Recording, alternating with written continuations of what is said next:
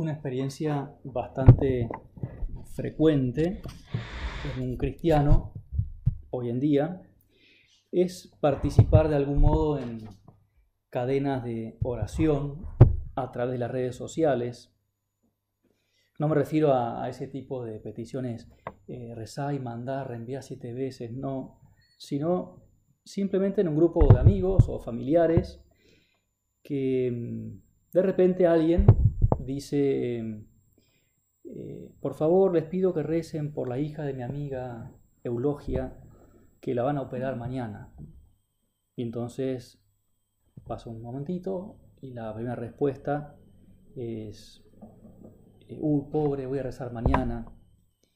Eh, la segunda respuesta es ya una manito así, porque le dio un poco de fiaca ya de, la tercera es dos manitos, así. La tercera son este, tres emojis ¿no? de las manitos. Y cuatro, cinco, después un comentario medio en broma.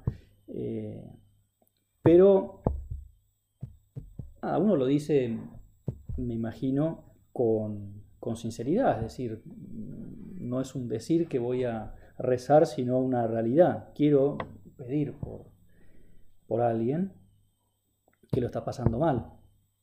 Si en el grupo ese familiar o de amigos hay un sacerdote, como es en mi caso, siempre que aparece una cosa así, digo, bueno, mañana en la misa voy a pedir por esa intención.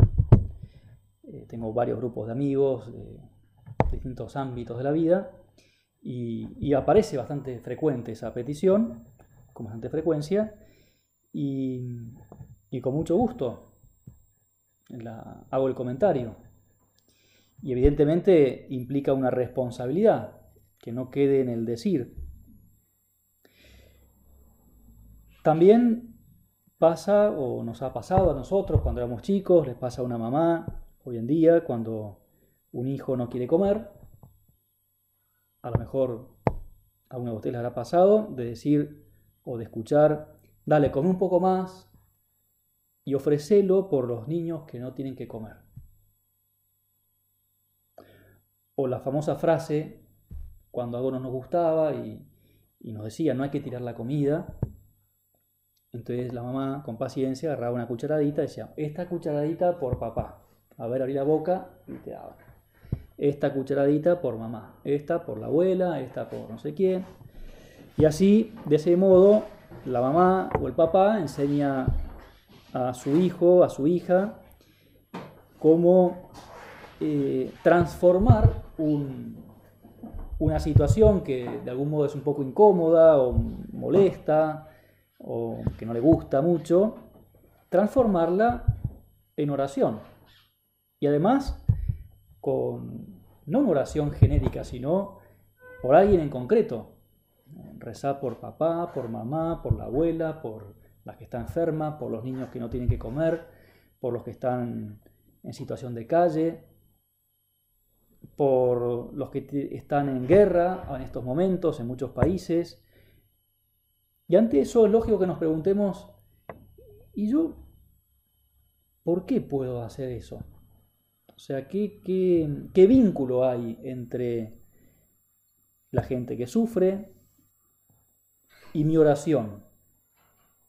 ¿Es cierto que yo puedo hacer un bien con ofreciendo una comida que no me gusta por alguien que pasa hambre? ¿O es simplemente un cuentito, eh, una mentirita piadosa de la mamá con su hijo para que coma? Cuando yo escribo en el WhatsApp, rezo por tu amiga, por la hija de tu amiga, que la van a operar, eh, ¿me lo creo? Y es una buena pregunta para que nos podamos hacer en este rato de oración, en este momento, eh, esta época del año en la que la iglesia, eh, en este mes de noviembre, eh, pone la mirada en el cielo, pone la mirada en una situación muy amplia de la iglesia, que es las personas que están en el cielo intercediendo, las personas que están en el purgatorio purificando su alma, ya esto lo veremos en la segunda meditación, y las que estamos, los que estamos en la tierra, luchando por, por intentar ganarnos el cielo. Entonces, esa mirada amplia que va más allá de mi lucha particular y que me hace ver que formo parte de un conjunto muy grande, que es la iglesia, eh, nos hace intuir que, que esa palabra iglesia, que es una reunión de personas, una asamblea, una eh, comunidad, una común unión de personas, estamos unidas ni más ni menos que a Jesús. En el credo, en los domingos en, en misa rezamos el llamado símbolo de los apóstoles, que es el credo más corto, hay como dos versiones distintas del credo, una más larga una más corta, pero decimos, creo en la Santa Iglesia Católica, la comunión de los santos, el perdón de los pecados, y esa expresión, la comunión de los santos, eh, tiene un fundamento en la Sagrada Escritura, tiene un fundamento en una realidad muy fuerte que, que expresaba San Pablo a partir de una vivencia muy personal que, le afectó mucho.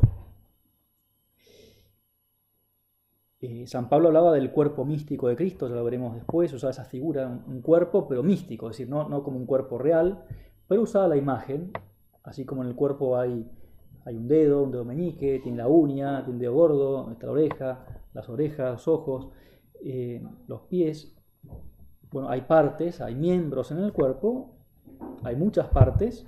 También la iglesia está formada por muchas personas.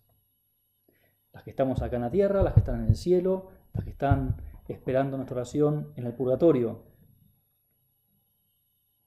Y eso, que para nosotros es una realidad quizás más conocida, que le hemos escuchado, que la rezamos en el credo, San Pablo no, no tenía ni idea. Y nos viene muy bien, quizás en este rato de oración, ponernos en la, en la piel de San Pablo, como ignorantes ante esta realidad, pidiendo a Jesús nuestra conversión personal, como le pasó también a San Pablo, camino a Damasco, el judío perseguía a los cristianos a muerte, los buscaba para matarlos, para llevarlos a, presos a Jerusalén y matarlos allí, o al menos meterlos presos pero de hecho a muchos los mataban. Y camino a Damasco, de repente tuvo una visión, una luz que se le apareció, que los, lo ensegueció, lo tiró del caballo, lo dejó en el piso perdido, y, y de repente esa luz, desde esa luz sale una voz que, que pregunta, Saulo, Saulo, ¿por qué me persigues? Y Saulo, después San Pablo, responde así como podía en su ceguera y en su confusión, ¿quién eres, Señor? ¿Quién sos? Y le respondió, yo soy Jesús a quien tú persigues. Cosa que le habrá llamado mucho la atención porque él no iba a buscar a Jesús ni perseguir a Jesús, él perseguía a los seguidores de Jesús.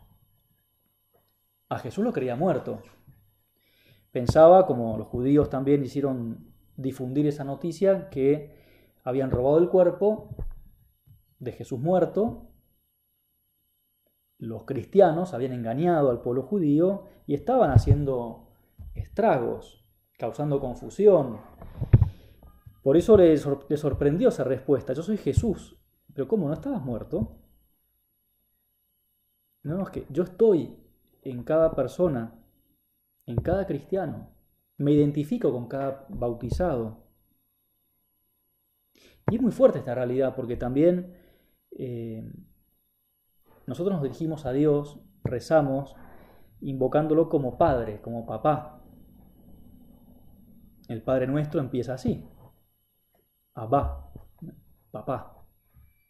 Así, Señor Jesús, a los judíos a rezar.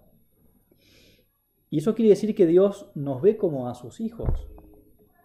Y no solamente nos ve, sino que nos siente y nos quiere como sus hijos. Eh, no hijos naturales, sino hijos adoptivos, pero hijos al fin. Y por eso se hizo hombre y dio la vida por nosotros. Y por eso es una realidad muy tangible y que le llevó a San Pablo, que, que, somos miembros de esa familia de Dios como un cuerpo, y eso le llevó a San Pablo a, a predicar por activa y por pasiva esa imagen de que somos un cuerpo. San Pedro también usa esa imagen. Somos como piedras vivas de ese templo que es Cristo. Me acuerdo cuando volvía de la, jornada de la juventud de Río de Janeiro, eh, coincidí con un chico en el avión colombiano que había estado también participando en la jornada y estaba muy conmovido este chico por, por la jornada en sí, por los millones de, jóvenes que había de todos los países, en un clima de oración, un clima de alegría, de fiesta, de esperanza, algo espectacular. Y entonces le pregunté, ¿qué fue lo que más te gustó? Y me dijo, las palabras del Papa. Y digo, qué, bien, ¿Y, cuáles? Porque el Papa habló un montón, ¿no? Fueron cuatro días de, de predicación, o tres especialmente, el viernes, sábado, domingo. Y, y dijo muchas cosas. ¿Qué fue lo que más te, gustó o te, tocó, te llegó? Y entonces dijo, cuando el Papa nos comentó que somos piedras vivas que formamos la iglesia. Y efectivamente hubo una, un, evento en la playa de Copacabana, esa playa muy larga, muy grande, muy extensa, en el que unos chicos eh, representaron una escena en la que cada uno iba llevando una viga de madera o una columna, un pedazo, un pedazo de madera para construir una casa, una capilla en realidad, iban poniendo una cruz encima. Y con esa construcción de un templo, de una, iglesia chiquita, iban con distintas palabras eh, explicando que también nosotros somos parte de, un, templo, un cuerpo, un edificio del cual somos piedras vivas. Y después el Papa empezó a explicar con frases muy gráficas, muy... Eh, eh, un lenguaje como muy coloquial, que no tenemos que balconear. Y es importante participar en la vida de la iglesia y no quedarnos ahí retirados mirando desde el balcón. Y entonces este chico me decía, eso me llegó mucho, que somos piedras vivas. Y le respondí, mira, esa frase Efectivamente la dijo el Papa, pero es del primer Papa, Pedro, San Pedro. Y el Papa Francisco, la, como evidentemente lo habrán repetido todos los papas y muchos santos y muchos autores espirituales en la iglesia, y lo, hemos leído en, las, Sagradas Escrituras, en la epístola, en las epístolas de San Pedro, somos piedras vivas. Y eso le, impactó a este chico. Y ojalá te pedimos Jesús que nos impacte a nosotros, sabernos eh, unidos en la iglesia por una especial acción de Dios. No porque seamos buenos, porque defectos tenemos un montón, sino porque en la medida que estamos unidos a Cristo, eso que rezamos, eso, ese pedir por alguien que está lejos, es pedir por alguien de mi familia. Y es pedirle a alguien que es mi papá, que es Dios. Y por eso puede llegar como una red súper rápida, más que 5G y 18 mil millones de G de velocidad, rapidísimo y muy, muy, muy eficaz, porque estamos unidos a Dios. Y ese gesto tan sencillo es tan profundo. Esta cucharadita por papá o por tu abuelita no es un cuento, Y así como en un templo, un edificio, que una piedra que se coloca sobre otra va ejerciendo presión y, la piedra que está abajo y de algún modo sufre un poquito el peso de los que están arriba, también el sacrificio que uno hace, que implica un esfuerzo, implica a veces cierto dolor, nada raro, pero bueno, es el, dolor de la pena, porque tengo poco tiempo, pero lo voy a dedicar a esta persona, a escucharla, o no tengo ganas de comer, pero bueno, hago el esfuerzo, sufro entre comillas un poquito, como lo que no me gusta tanto, ese esfuerzo es como sentir el peso de la iglesia. Y eso conmueve a Dios, que es nuestro Padre.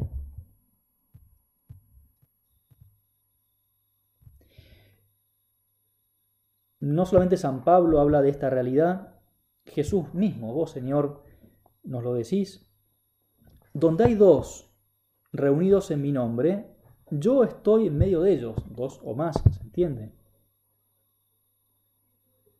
Está Jesús. Ahora, ahora está Jesús porque está presente verdadera, real, sustancialmente acá en el sagrario, pero cuando en familia, por ejemplo, se reza el rosario, se acude a Dios a través de la intercesión de la Virgen María, es muy fuerte esa oración,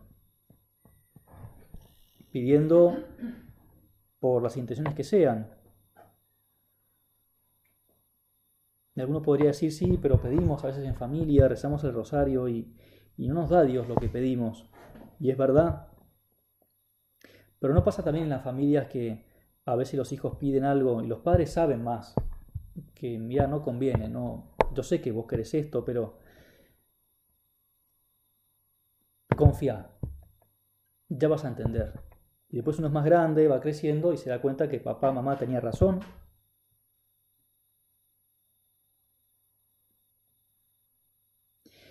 En las obras de caridad también está Dios presente. Cada vez, esto se lo dice Jesús a los apóstoles y a una multitud que escuchaban ese sermón en la montaña, o desde la montaña, cada vez que lo hicieron con uno de estos hijos míos más pequeños, lo hicieron conmigo. Cada vez que dieron de comer a alguien, de beber a alguien, que acompañaron cuando estaba enfermo, ahí estaba yo. Y después de resucitado y, justo antes de la ascensión al cielo, yo estaré con ustedes hasta el fin del mundo. Yo estoy, yo estoy ahí. Y en Jesús estamos todos. Y volviendo al ejemplo de San Pablo, a esa, ese hecho tan fuerte en su vida, cuando escucha que Jesús le dice, yo soy, los que vos estás persiguiendo soy yo, yo estoy ahí, me identifico con ellos. Cuando escribe después a los de Corinto, en su primera carta, habla de la unidad del cuerpo místico de Cristo y dice, como el cuerpo es uno solo y tiene muchos miembros, pero todos los miembros, siendo muchos, no son más que un solo cuerpo, así también Cristo.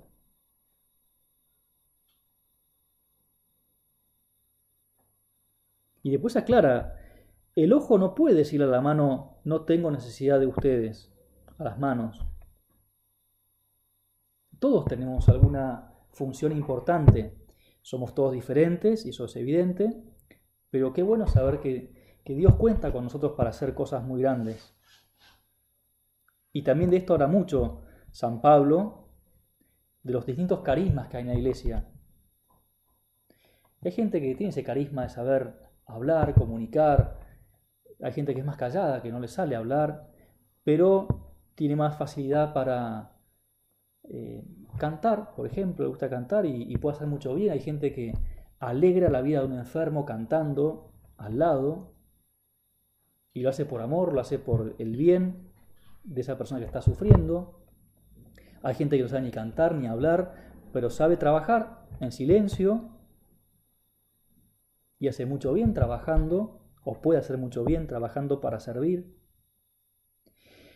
Y no solamente trabajando en la materialidad del trabajo, sino también viendo a Dios en ese trabajo. Y esto lo enseñaba San José María también, hablando de, del lugar de trabajo como un lugar, como un altar,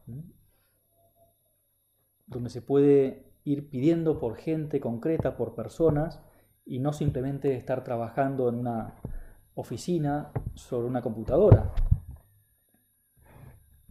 San José María también usaba un ejemplo muy lindo y muy gráfico para entender la comunión de los santos. Él hablaba de una transfusión de sangre arterial, es decir, sangre oxigenada que llega hasta...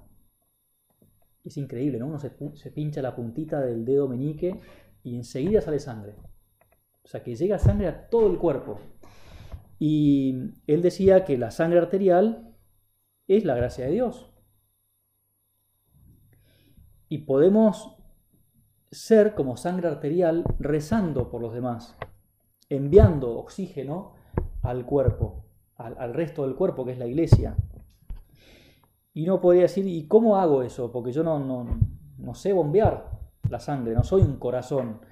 Pero sí que podemos eh, entender que la sangre arterial, la sangre oxigenada, es la que, yo no tengo ni idea de medicina, pero bueno, más o menos por lo que uno aprende en el colegio, eh, se da cuenta que el intercambio en los pulmones eh, se oxigena la sangre y pasa al corazón y ahí se bombea esa sangre con oxígeno a todo el cuerpo. Jesús, vos quiero que seas mi corazón y mis pulmones.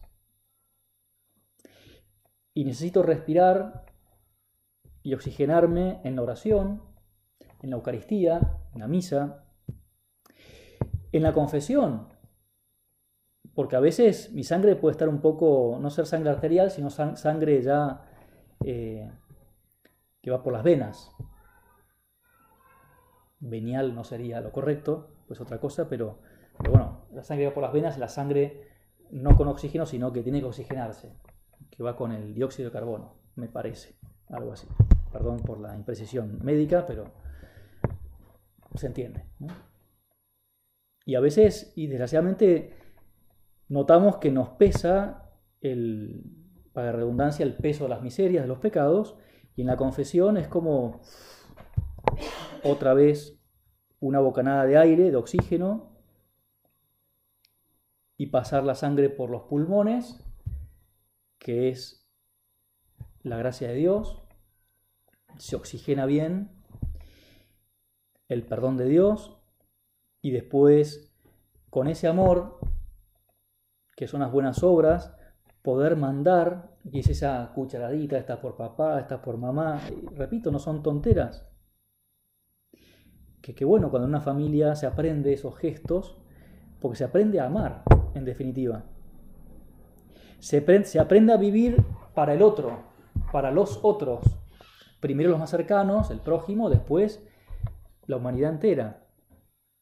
Y ya veremos también después en la siguiente meditación, no solamente los que nos rodean, sino también nuestros seres queridos que están en el cielo, o que están, mejor dicho, están esperando quizás en el purgatorio nuestra oración, nuestro sacrificio para poder darles un empujoncito hacia el cielo.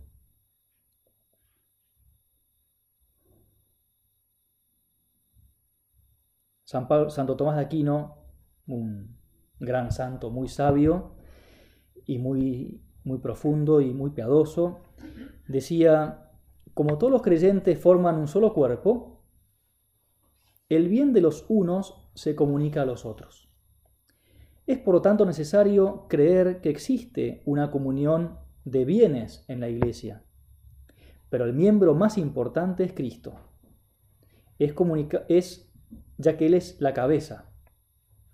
Y así el bien de Cristo es comunicado a todos los miembros y esta comunicación se hace por los sacramentos de la iglesia. No soy yo el que hace un bien, soy yo como instrumento, somos cada uno de nosotros, como instrumentos que en contacto con Dios, con Cristo, que es la cabeza, y que también podemos decir, usando otra imagen, el corazón, los pulmones, es la vida, eh, en contacto con Él por los sacramentos, por la oración, podemos hacer mucho bien, difundir el bien a los demás, el bien que, es Cristo, con mayúscula. Vamos terminando ya este rato de oración y le pedimos a la Virgen, la Virgen María, que es quien hizo posible esta realidad. Con su sí, el Dios Todopoderoso, Eterno, se hizo hombre el Hijo de Dios se hizo hombre. Y en Él nos podemos unir como miembros de la familia a esa familia de Dios. Es un misterio muy impresionante, pero también una realidad que la percibimos en el día a día o la podemos experimentar día a día. Que María que es la reina de todos los santos, que es la que transmite esas gracias, es como tiene ese, ese encargo, ¿no? Distribuir.